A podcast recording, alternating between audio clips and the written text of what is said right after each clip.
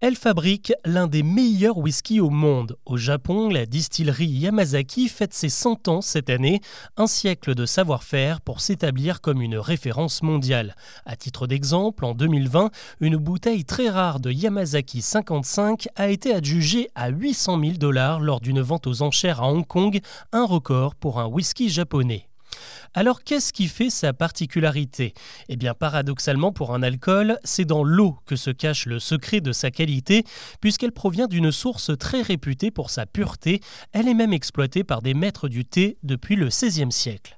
Au Japon, le whisky s'est fait connaître grâce à un bateau de la marine américaine qui a débarqué sur l'archipel en 1854 avec quelques bouteilles de bourbon dans ses cales. Plusieurs ateliers très rudimentaires ont tenté ensuite d'en fabriquer avec du riz ou du maïs, mais sans succès, et il a fallu attendre les années 20 pour qu'un certain Masataka Taketsuru parte se former en Écosse et revienne créer la première distillerie digne de ce nom aux côtés de Shinjiro Tori, le fondateur de Yamazaki. La dégustation de whisky a progressivement séduit les Japonais, mais dans les années 80, les ventes ont atteint un pic avant d'entamer un long déclin à cause de la concurrence des alcools étrangers encouragée par une baisse des taxes douanières. Le rebond est arrivé dans les années 2000 grâce au boom des cocktails qui ont fait une place d'honneur au whisky nippon et surtout grâce à la pop culture et notamment le film de Sofia Coppola Lost in Translation dans lequel Bill Murray se rend au Japon tourner une pub pour le fameux whisky. La critique s'y intéresse aussi et les prix internationaux s'enchaînent. Problème, ce succès soudain fait exploser la demande à l'international. Les prix se sont envolés et très vite, les carnets de commandes se sont mis à déborder.